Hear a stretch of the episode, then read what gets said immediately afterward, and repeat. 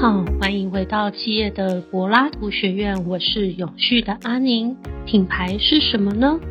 很多人都有独特的见解。我这边分享奥美广告的创办人大卫奥格威说的一句话，他说：“品牌是整体形象，而非细微的产品差异。”这句话乍听好像很有道理。但是依然无法清楚解释品牌到底是什么。品牌它依然就是一个复杂且无形的聚合体。本周我们邀请全台最大智慧社区管理平台智生活通路营运处的林子浩经理。分享智生活品牌的创建过程，他会用真实的案例让大家体会如何规划完整的品牌书，建立品牌核心价值后，融合到企业愿景与使命，并落地营运，推入全部门的日常作业及作业流程。其中也提到，只有当品牌核心价值被实现，才能有效的在每个接触点传递给客户。Hello，大家好，老师还有学长姐还有同学们，大家好，我是子浩。那代表智生活跟大家做分享。那我目前是在智生活是担任通运营运处的经理。那我的部门底下有行销、商业开发、产品设计。还有专案部，还有设计部。那介绍一下我们公司。我们公司在一九九六年的时候就成立。那我们是做社区宽频网络起家的，叫做金网资讯。那我们在二零一六年的时候呢，我们觉得有一个不错的机会。当时智慧手机的普及率也高达百分之九十五以上，所以我们就进入智慧社区这个市场。那其实社区有很多的问题，包括住户委员会、物业公司，其实资讯交流是非常不便利的。比如说，我们发现地下室有什么异常？我们不知道跟谁做反应。我们临时电梯坏掉了，我们没办法透过什么样的方式告诉这一支电梯的人说，你们这些电梯预计会坏掉，什么时候会修好？所以大家就一直打对讲机，一直问说到底什么时候修好？再来管理社区的管理很难标准化，原因是什么？社区的委员会啊，每年都在换，那物业公司也时常的被更换，所以在管理上很难有一个标准化的管理。把社区管得很好。那再来的话，社区的资料啊，很容易被。物业公司绑架，这什么意思呢？这就是说，物业公司如果离开了，他很有可能把他之前管理的资料跟档案都带走。那新来的委员会成员也搞不出状状况，所以社区的管理就是一直重复的资料消失、建立资料消失、建立这种行为。啊，第四点的话，就是其实社区生活是有蛮多不便利的。我们的冷气坏掉，或者是水管管路不通，要新的社区可以找建商。但旧的社区他不知道要找谁，那生活是不太便利。那我们智生活就希望透过我们的科技的技术跟一些创新的做法，把市社区打造成智慧化的社区，让生活更美好。所以蓝绿色这一段呢，就是我们有一套智慧社区管理系统。那这套系统里面也可以做对讲机的功能。好，那我们有相对应许多巡逻 IP 榜的功能。那在这个平台里面呢，我们就有我们本业的宽频网络，还有家电清洗，我们也有去整合一些寄件的服务。那也可以透过我们的手机一键叫车。等等的服务，我们就不断的一直新增在这个平台上面。其实这堂课我我看那个学员的名单啊，有很多都是学过很多的学长姐，而且很多都是 B to B 的公司。那我当初在想说，我到底要分享什么？那我觉得这三点是可以提供给大家做分享使用的。第一个就是我们用真实的案例，让大家体会品牌书，就是刚刚张老师分享的这个品牌这个核心的介绍该怎么规划，然后再分享一下我们品牌导入的障碍，以及我们最后是怎么克服的。再来就是我个人的一些观点，品牌课可以给为大家带来的效益。那这次主要谈的就是品牌要落地营运，植入核心的价值观与文化。那品牌专案要做得好，其实非常的不容易。所以因此，我们把这不容易的事拆拆成三个阶段。第一个阶段就是我们要确立企业的愿景跟使命，还有品牌核心价值，然后并且要建立品牌与部门连结的行为模式。所以几个小项目就是我们把品牌专案列入年度年度专案。然后我们重整品牌的核心要素，然后并把品牌的核心要素跟企业的愿景、使命、价值观汇整在一起。好，那设计各部门的品牌目标，跟设计各部门的品牌行为模式。那第二阶段就是这些 KPI 要把它设定出来，那我们就要执行监控改善。目前从七月份开始，我们要走入第三阶段，就是选择品牌模型并设定目标，增加品牌的曝光。建立大众的印象跟累积品牌资产。所以我们想要让大家记得，是生活是社区最信赖的伙伴。那我们包括平面包装、门市、网页产品、影片、活动的这几个接触点维度，我们就会逐步开始做设计跟执行。那我们有几个策略呢？就是品牌价值要植入部门的日常哦，所以要让内部所有人都知道，知道背后的意义跟价值，然后导入日常工作 KPI。那主管在管理上也要不断的传递这个品牌意义。那我们也很正式的成立专案的组织，每个部门都要派一个人来代表部门的负责人。那这次我们就不派主管，是派比较有潜力的员工来参与，协助我们推动。那我们也把 milestone 定得很清楚，几月几号要完成品牌书，几月几号完成启动会议，几月几号全公司要考试要考过，我就是一步一步很扎实的做。那在品牌这么重要，是由谁负责呢？其实是在每一个跟客户的接触点，我们每一个人都是代表公司的品牌。那这就是我们教育我们内部的同仁要有的基本观念。那再来，我们也告诉我们的同仁说，组织越来越庞大，问题已经多到不能只靠主管发掘跟改善。所以我们导入一个文化，叫做多一小步，就是你看到可以做得更好的地方，对客户更有创造价值的地方，我们就愿意多做一小步。来创造难以取代的竞争力。那介绍完以上的概念呢？我们下一步就是把我们品牌核心要素、品牌的核心价值完整的介绍给我们的同事。从品牌故事开始，其实在可能二十年前，老板就觉得是想要做社区通路的一家公司。我们并不是只想做社区网络。那我们在社区服务的过程，发现社区有很多问题。那我们希望透过我们。把社区住户常常遇到的问题，什么信件包裹收到没有通知啊，所以东西坏掉，急需水电维修，但是找不到信赖的厂商可以提供很好的服务。如果可以迅速的找到可信赖的人帮助，那大家的生活应该是可以更好。那智生活就出现了。那透过我们便利跟严选的服务，来提升大家的生活品质，那创造一个更美好的社区生态圈。那我们的品牌叙述是我们持续用创新的设计软体技术，提供易用且便利的社区生活解决方案。那我们致力严选各项服务的专家达人，创造一个安心的服务团队跟合作伙伴。所以，我们厂商要有标准的考核、保守的管理机制，人员也要筛选跟淘汰的原则。那我们秉持多想多做一小步的服务理念，让用户啊可以感受被放在心上那种尊荣感或贴心感。那我们非常在乎客户的回馈，那不断优化我们的服务体验。那我们的核心辨识是别人的系统要导入啊，使用跟学习门槛高，易用性不佳。那我们是直觉也且友善的操作，人人可以轻松上手。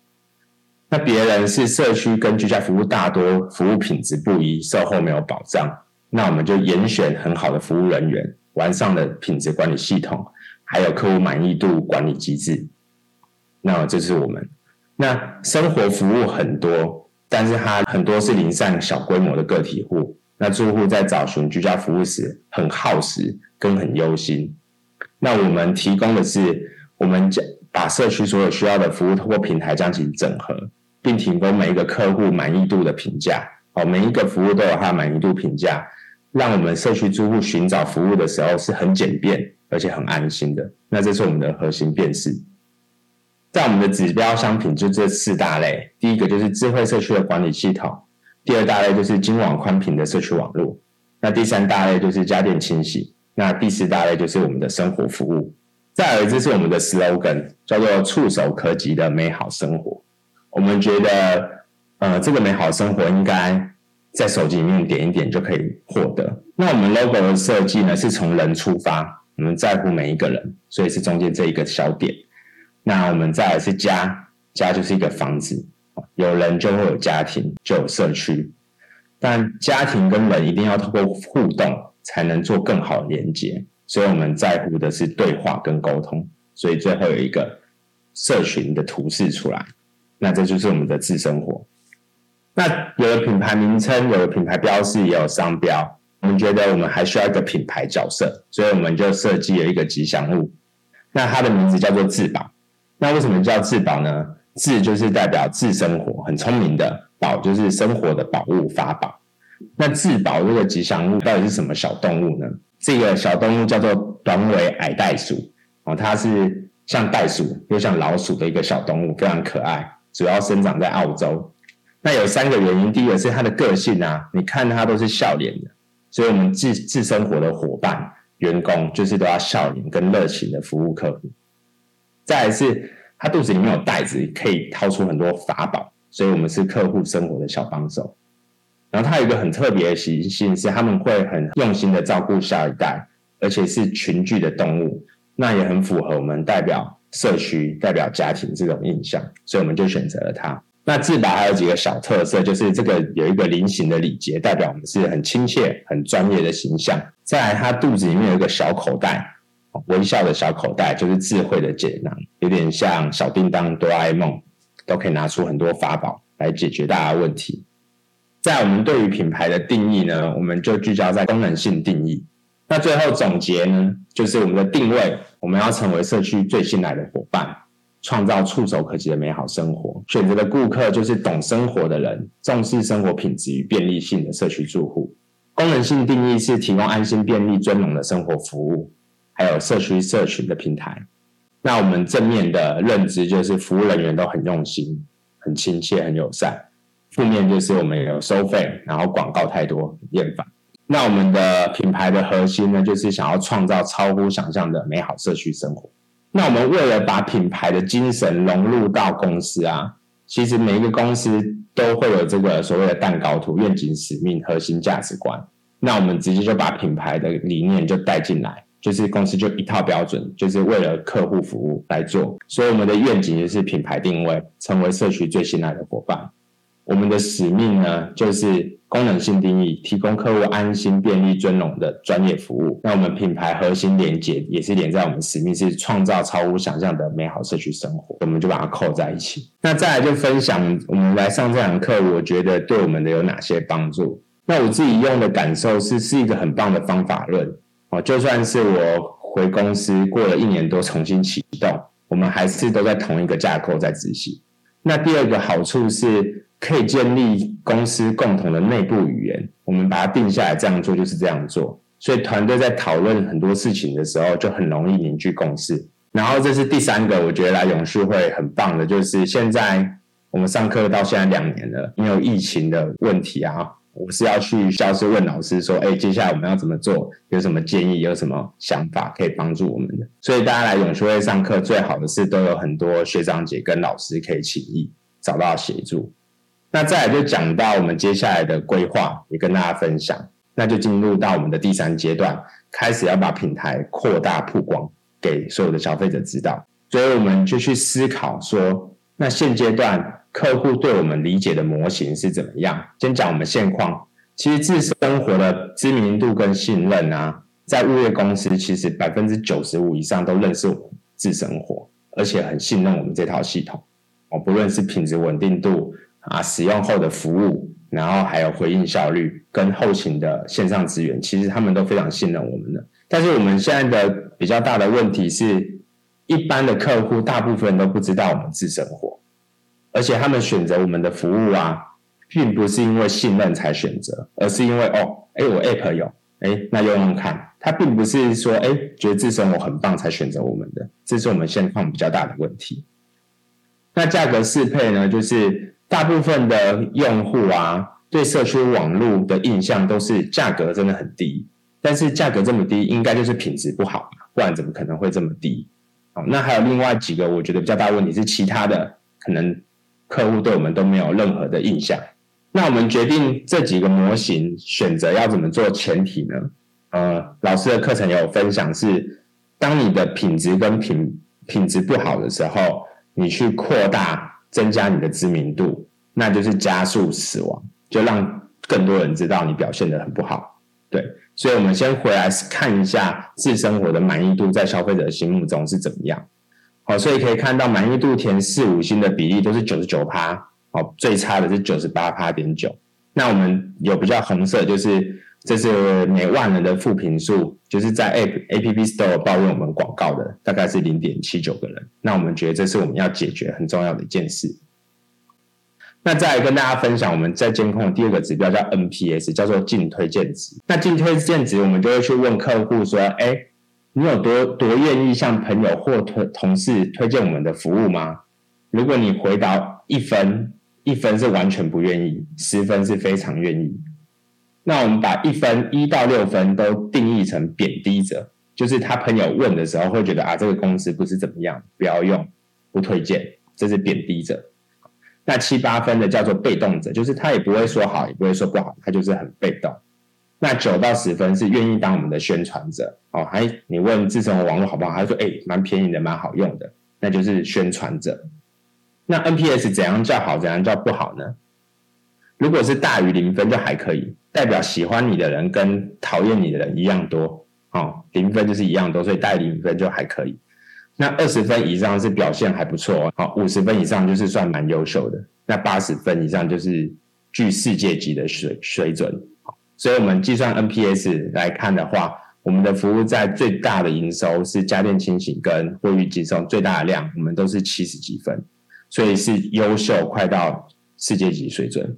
那社区轿车我们还需要努力，但是也算是表现还不错。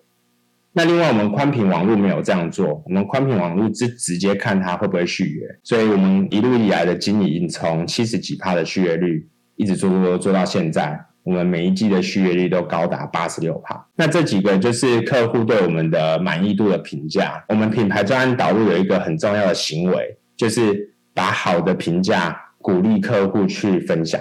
那我们分享不给钱，不给奖励，是用服务的满意度，让觉得，哎，工程师、技师服务的很好，我愿意帮你分享。这是我们品牌推广策略。所以大家有些客户会反映，哎，很值得信任，很安心，帮我做跳卸施工，这样的服务态度，我只能满满的感谢，让客户有尊荣跟专业的感觉。哦，那全台湾评价我们宽频网络的用户有六千多人，四点九颗星。那这是我们家电清洗，客户也主动发文、po 照片，觉得我们哎非常专业、细心，非常推荐，有安心、尊荣感。然后在这个客户，哈，这是三周前，在自生活社区上，A P P 非常方便，哦，那我们想传递的便利，有客户感受到了，写后变得无比清新啊，啊，感觉很满意，那也充充分展现出我们的专业。家电清洗的评价我们是比较晚经营，所以只有两百七十几折，但平均也是四点九颗星。可是我们在 A P P，就是我们用完都会发问卷给客户，请他帮我们填他的使用满意度。那有一千多折的评价，那平均是四点九颗星。那我们现在对自生活的看法就是，其实品质跟满意度是不错的，所以我们最大的问题是大部分人都不认识我们。所以我们今年下半年的目标就是把大部分人不认识我们这件事解决，是我们首要的目标。所以我们在知名度与信任度，我们希望从大家都不认识我们，到百分之八十以上的住户都认识自生活，那理解各类的应用服务。那再来就是我们下半年度预计的规划，就是刚刚那个品牌选择模型，我们要做些什么？那我们今年也是要麻烦詹老师跟尔西娜协助我们去拍我们公司的品牌影片跟主力产品。那我们也要建立外勤人员品牌的识别，就有像 Uber 跟 f o o Panda 出去外面的人都要有一个很明确的识别。那我们也要举办自生活专属的社区活动，建立我们是来帮社区帮助大家的品牌印象。所以，我们现在规划活动呢，就是我们可以到社区帮大家做免费的网络检测。为什么你的网络品质不好呢？或者是你的家电，我们去帮他做检测，因为你家电是不是很久没有洗了，导致不良，或者是空气品质很差的检验，这是我们做的。还有社区 APP 使用教学，这是我们上半年所累积的一些资产，就是我们鼓励客户去做评论。那我们要把这些好几千则的评论转换成行销的用词。把这些素材再去推广给更多还不认识我们的客户。那我们在官网，我们要依据各服务项目建立专管，有深度的介绍，让他们对我们的各项的服务是更加信任，而不是只是一个简单的商品。那我们也会持续建立很深度的知识文章的专管，好让每个来我们官网的人都知道，哇，智生活提供的网络跟智慧社区的理解是这么的深，哦，非常专业，啊，这是我们要建立的。那价格适配呢？我们就要去米除大家觉得社区宽频网络就是不好，所以才便宜的这个印象。所以我们会找网络上很多意见领袖做合作，那也去论坛跟讨论区做口碑形象。那利益面呢，就是安心便利的传递。那我们要持续找出很好的指标商品，然后让客户的体验感增加，强调感受。然后我们要拍摄主力产品的影片，就是指标产品的影片。那消除负面认知的话，就是我们把很多服务啊包装成一个这需租户需要的工具，不要用广告轰炸客户，而是在客户在操作 App 的同时，发现我告诉你说，诶，最近电费要上涨了。我教你怎么计算电费，那旁边就是，那你如果要省电，你就来找智成活吸冷气。我们开始去包装工具来帮助客户解决问题，那取代我们的推波的数量。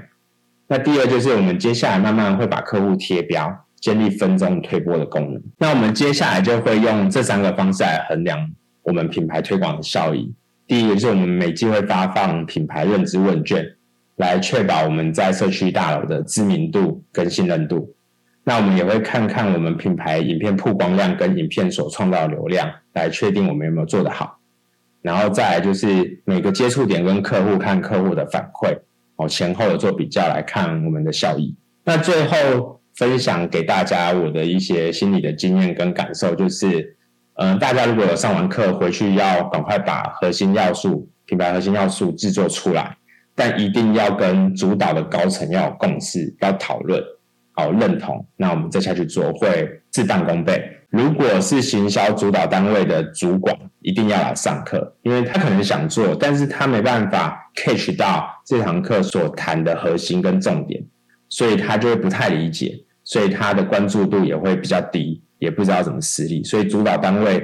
及他的高阶主管一定要来上课，这是一定必要。那最后课后一定要有完整的规划，怎么导入跟计划的落地执行，有用才会有用。那谢谢大家，分享到这边，谢谢。